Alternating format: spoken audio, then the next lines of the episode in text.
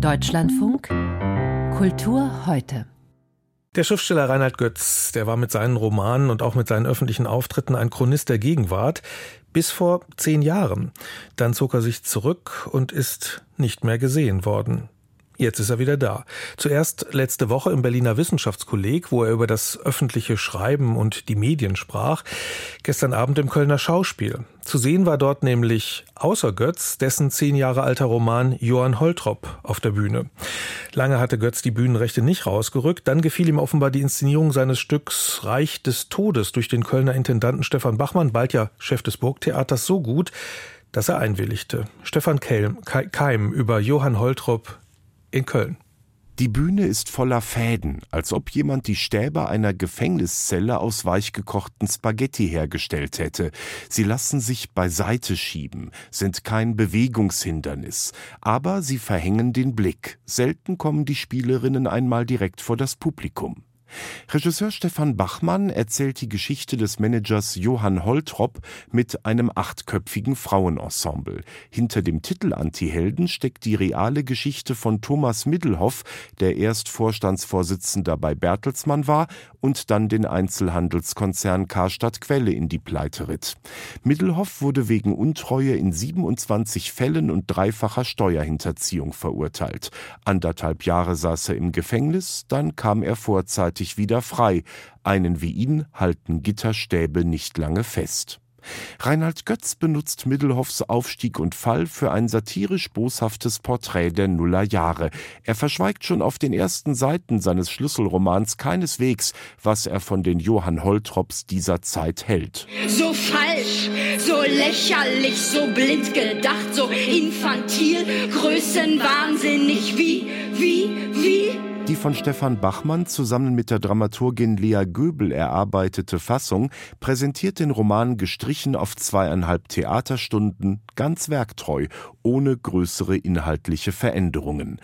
Götz geht es wie Bachmann nicht um einen psychologisch interessanten Charakter, auch nicht um ein Wechselspiel von Faszination und Lächerlichkeit. Johann Holtrop ist ein Blender, eine hohle Nuss, einer, der nichts von Wirtschaft versteht, aber durch Erscheinung und Auftreten mächtige Menschen um den Finger wickeln kann. Melanie Kretschmann spielt ihn mit blonder Kurzhaarfrisur und blauem Anzug. Er grinste forciert den Chinesen entgegen, um sich bereit zu zeigen, weiter zu verhandeln gerade weil er es im Moment überhaupt nicht war. Und tatsächlich war ihm in diesem Moment gar nicht gegenwärtig, worüber er mit den beiden Chinesen am Verhandeln war. Hinter den möchte gern mondänen Aspergs, für die Holtrop hier verhandelt, verbergen sich Liss und Reinhard Mohn, die den Medienkonzern Bertelsmann aufgebaut haben. Dagegen tritt Gerhard Schröder direkt auf, als Emporkömmling, dem sein Amt als Bundeskanzler eine unwiderstehliche Aura verleiht, zumindest in Kreisen des Großkapitals. Nach dem Erscheinen des Romans haben Wirtschaftsjournalisten herausgestellt, dass Reinhard Götz oft die Fakten verdreht oder Begriffe erfindet. Eben das ist Teil seiner literarischen Leistung. Er findet das ganze System derart ekelhaft, dass er ihm nicht die Ehre einer sauberen Recherche angedeihen lässt. Auf der Bühne wirkt die Geschichte von Johann Holtrop wie ein Lehrstück von Bertolt Brecht, dem das positive Element, der Glaube an die sozialistische Revolution fehlt. Was bleibt, ist die ätzende, hinreißend pointierte Analyse einer verkommenen Herrschaftsschicht.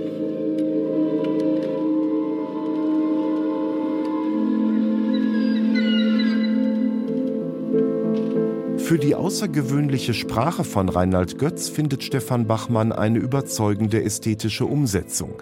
Komponist Sven Kaiser begleitet mit einem Kammermusikquartett die gesamte Aufführung und unterfüttert die Texte mit einer Mischung aus Minimal Music, Klassik, Jazz und Film-Soundtracks.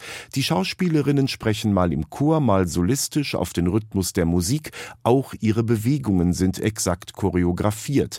Das wirkt nur auf den ersten Blick künstlich köstlich. Das überwältigende Ensemble findet eine Menge Feinheiten, Pointen, interessante Details. So ist der Abriss der Gesellschaft ein ästhetischer Genuss und wirkt angesichts der vielen aktuellen Krisen geradezu tröstlich.